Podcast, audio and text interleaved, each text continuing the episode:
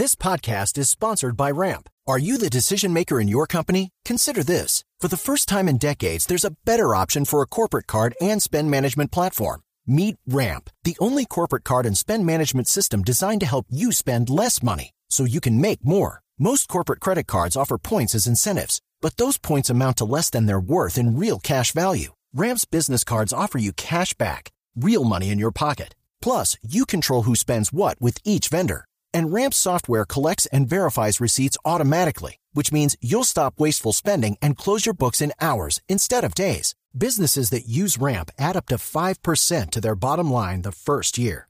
If you're a decision maker, adding Ramp could be one of the best decisions you've ever made.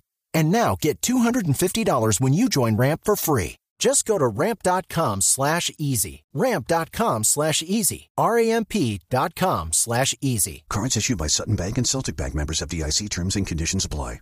Por omisión, porque debía haber tenido el control sobre la obra cuando fue gobernador de Antioquia y miembro de la Junta Directiva alrededor de Hidroituango. Doctor Sergio Fajardo, buenos días. Buenos días, Néstor. Un gusto saludarlo. ¿Qué piensa, doctor Fajardo, de lo que dice el informe de la Contraloría alrededor de las irregularidades, del detrimento patrimonial y de los responsables de Hidroituango?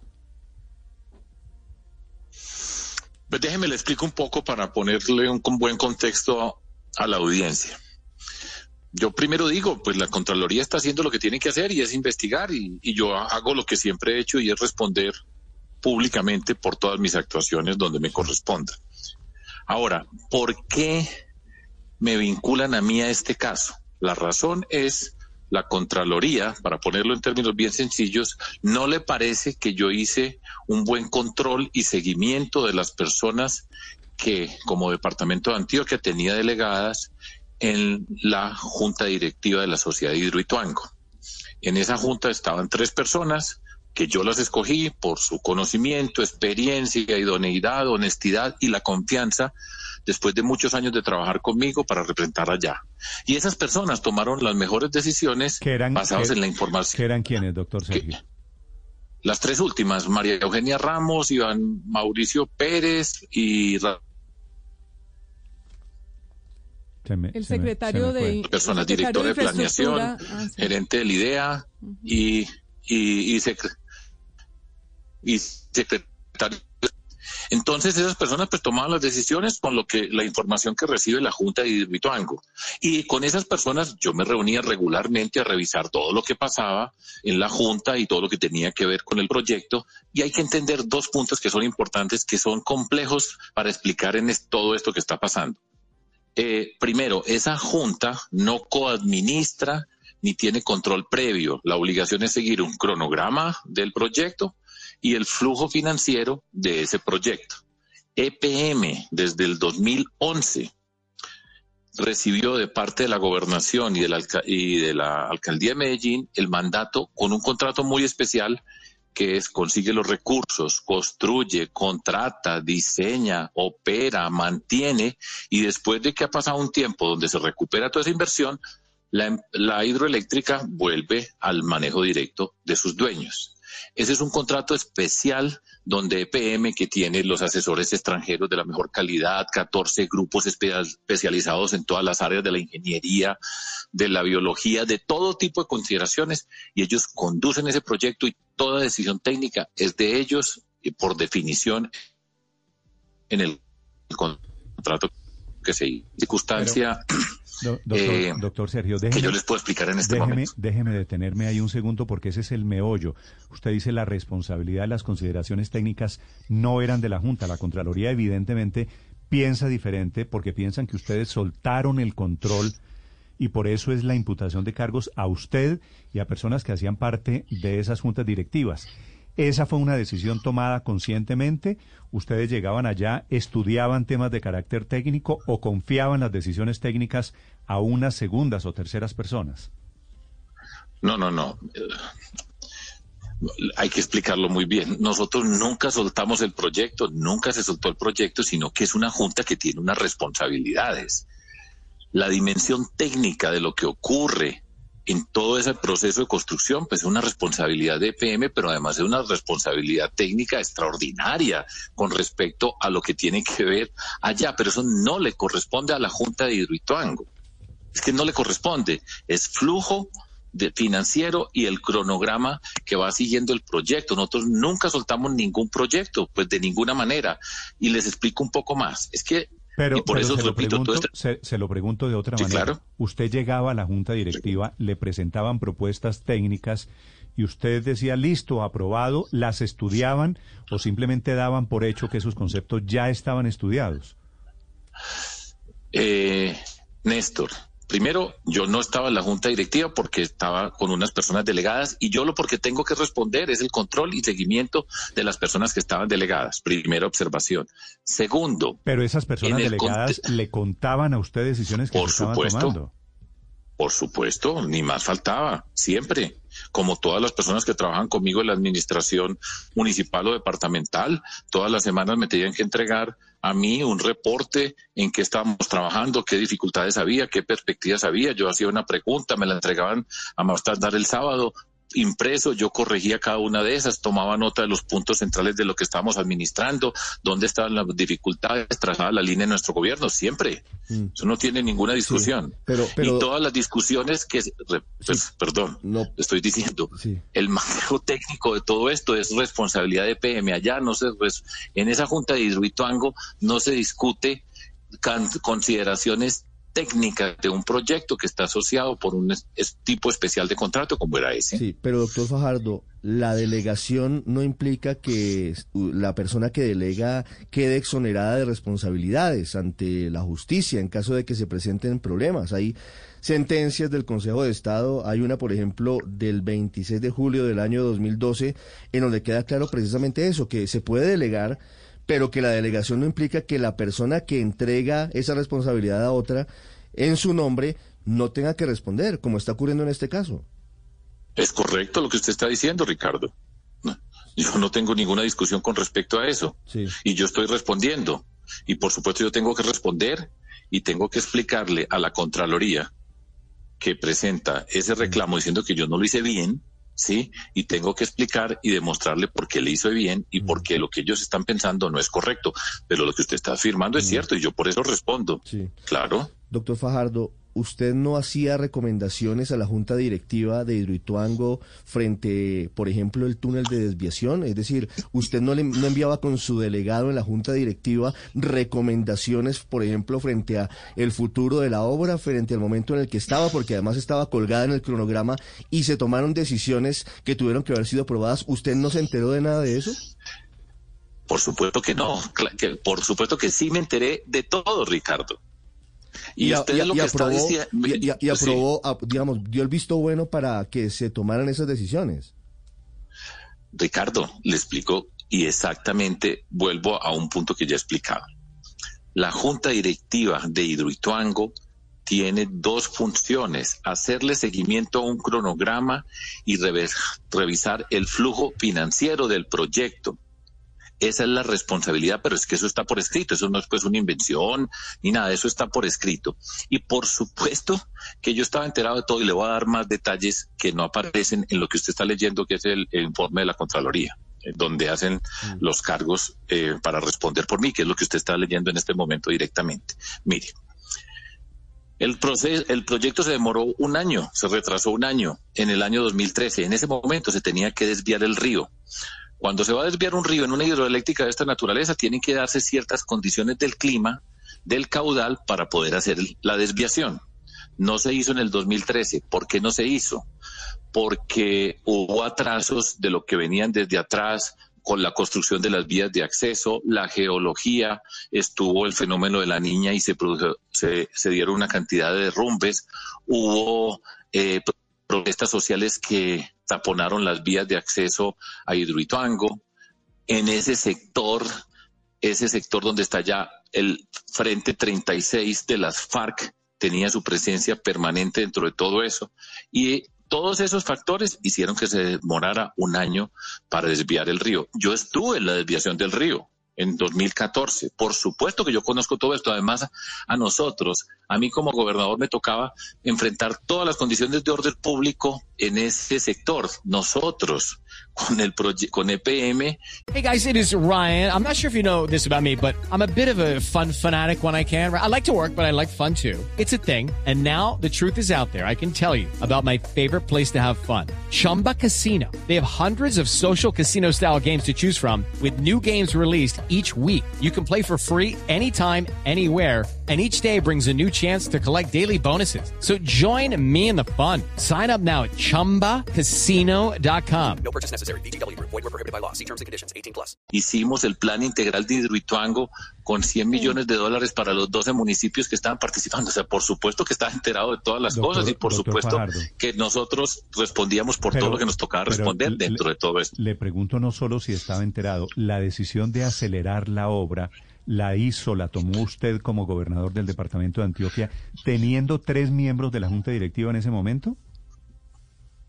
Respuesta corta, Néstor. No, la toma EPM. ¿Y, ¿Y, usted aprobó la decisión vía delegados en la Junta Directiva? ¿Usted estuvo de acuerdo con acelerar la obra Repito. y hacer obras subsiguientes para entregar antes la obra, para anticipar la entrega de la obra? Le repito, Néstor, esa es una responsabilidad de empresas públicas de Medellín.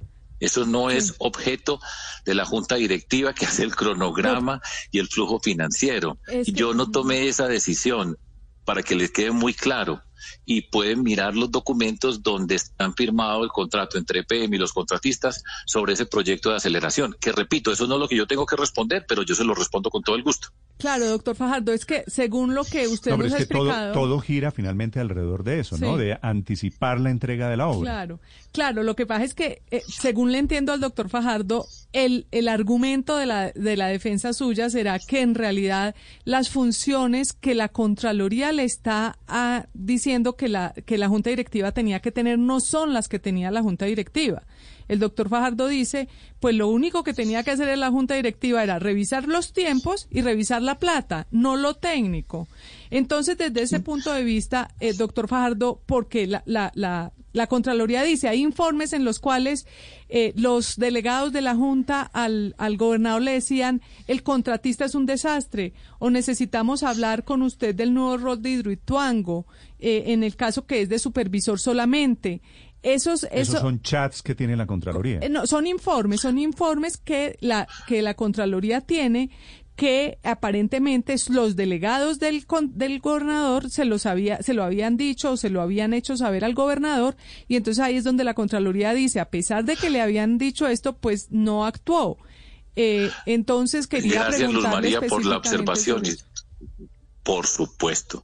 Pero quiero hacer una observación. Eso que usted está diciendo se los dio la Secretaría General de la Gobernación de Antioquia. Eso que me está leyendo. Hmm. A la Contraloría. pues, pero no, yo no sé. eso es lo que tiene la Contraloría. Pero, pero, pero sí, por supuesto, a la Contraloría. Es que esto no tiene ningún misterio.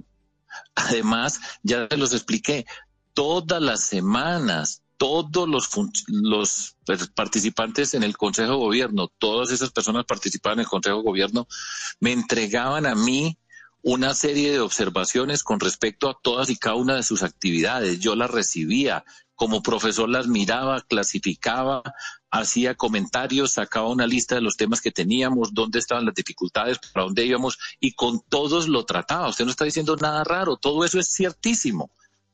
Pero usted cómo puede concluir de algo que nosotros le entregamos a la Contraloría, se lo entrega el, nosotros, se lo entregamos a la Contraloría, por supuesto que yo lo había leído, por supuesto que hablaba todas esas cosas. Eso no tiene ningún misterio, pues precisamente es el seguimiento de todo lo que hicimos. Es lo que dice la Contraloría. Por supuesto que todas las cosas se toman las decisiones que le corresponden a la Junta. Doctor, doctor pues es que la Junta no puede tomar decisiones sobre cosas que no le corresponden. Por eso les, les hice a ustedes esta observación. No se trata de coadministrar ni hacer control previo. Ahí hay unas responsabilidades que están norma, hay unas reglas, hay unas normas, hay unos códigos que se tienen que respetar en un contrato de esa naturaleza. Y la Junta hace lo que le corresponde de acuerdo a ese mandato. Eso no tiene ningún misterio. Todo lo que ustedes están diciendo es cierto. Todo lo, lo estudié, lo trabajamos y por todo respondimos, por supuesto. Doctor Fajardo, le hago una pregunta final sobre el pecado original. Dice la Fiscalía que el pecado original de la obra Hidroituango, la, dice la Fiscalía, que el problema fue que EPM contrató a EPM por un asunto de regionalismo. Usted hoy, evaluándolo con un poquito de paso del tiempo, sabiendo los resultados que se tomaron, ¿usted coincide en que allí fallaron? ¿Contratante EPM, contratista EPM? Fíjese dónde vamos ya ahora. Ahora, eso lo hicieron en el año 2011, antes de que yo fuera gobernador. Yo no era gobernador cuando pasó todo eso. Le, pregunto si usted cree, como la Fiscalía, que allí está la raíz del problema. Pues yo no puedo responder acerca de eso, Néstor. O sea, fue una decisión que se tomó entre la alcaldía y la gobernación de Antioquia en el año 2011. Y esa decisión no me correspondió a mí. Y yo aquí hoy sentado en Bogotá, en este escritorio, decirle que eso estuvo mal hecho, pues ¿cómo hago yo? ¿Con qué criterio les voy a decir que eso estuvo mal hecho? Mm. No tiene ninguna pues presentación que vaya a responder eso. Ahora, pues lo que sí tenga la certeza es que en Medellín, en Antioquia, siempre las empresas públicas de Medellín, ahí está Luz María, han representado la máxima expresión, orgullo del pueblo antioqueño con respecto a todo lo que tiene que ver con la empresa. Y eso, pues allá no hubo una sola persona que dijera que no, pero eso no me corresponde a mí. La, la, fiscalía o la procuraduría o la contraloría determinarán si hubo algo mal allá en eso o no, pero eso no me corresponde a mí. Y estamos en etapa evaluación. 8.25 minutos. Doctor Fajardo, la última pregunta. Esta determinación, que por supuesto todavía no es un fallo, es una imputación fiscal y todavía no sabemos cuál sea al final el desenlace, ¿incide en algo en su opinión en, su campaña presidencial? ¿O, cree que detrás de esto hay motivaciones políticas? Mire, este celular está echando humo desde ayer. La cantidad de chats que me han llegado es eh, innumerable me dicen de todo. Recuerda que estamos en Colombia y una de las crisis más grandes que tiene la sociedad colombiana hoy es la crisis de la confianza en las instituciones, en las personas. Eso es un hecho protuberante de Colombia que es muy dañino para nuestra sociedad. Y aquí cada cosa que pasa siempre se dice, esta persona es de estos y le quieren hacer daño a este que habrá detrás. Lo que me han escrito pues es, usted no se imagina todo lo que me han contado, que es lo mismo que usted sabe. Pero yo me he hecho el propósito de actuar como siempre he actuado en mi vida pública, asumir que estoy de buena fe. Yo voy a responderle a la Contraloría por mi comportamiento, como hicimos ese seguimiento, ese control, lo que he conversado con ustedes, las responsabilidades que tenía y a explicárselo porque yo creo que le falta explicación y cuando yo lo explique, pues van a entender muy bien que mi rol y el papel que yo jugué fue correcto y estuvo bien hecho. Eso es lo que yo voy a hacer. Yo no me voy a llenar la cabeza de fantasmas que hay por todos lados, estar mirando detrás de cada pared quién está detrás para hacerme daño. Yo estoy aquí después de 21 años siendo coherente y consistente y por este camino sigo. Por supuesto me mencionan todo tipo de cosas. Está lo que dijo un señor que me insulta, que eso hace parte de una forma de la política que yo creo que es nefasta. Pero pues yo tengo una responsabilidad y por ese camino sigo y por eso hemos avanzado. Yo he respondido, yo no sé en cuántas oportunidades a Contraloría, Fiscalía, Procuraduría, en todas las instancias de Estado y siempre he respondido y por eso al final del comunicado siempre he dicho, la verdad y la decencia siempre salen adelante. Y así he procedido y así voy a proceder y por ese camino sigo y yo no me voy a dejar enfermar el espíritu ni la conciencia porque la tengo limpia y tranquila, tanto es el espíritu y la conciencia. Y me parece bien y saludo esa actitud. Doctor Fajardo, gracias por acompañarnos esta mañana aquí en Blue Radio. A ustedes, feliz puente, muchísimas gracias. Sergio, bueno, hay gente que no se va a tomar el puente. Sergio Fajardo, que fue gobernador de Antioquia, es candidato presidencial, uno de los acusados por Hidroituango. With the Lucky Land slots, you can get lucky just about anywhere. This is your captain speaking. Uh, we've got clear runway and the weather's fine, but we're just going to circle up here a while and uh, get lucky. No, no, nothing like that. It's just these cash prizes add up quick. So I suggest you sit back, keep your tray table upright, and start getting lucky. Play for free at LuckyLandSlots.com. Are you feeling lucky? No purchase necessary. Void where prohibited by law. 18 plus terms and conditions apply. See website for details.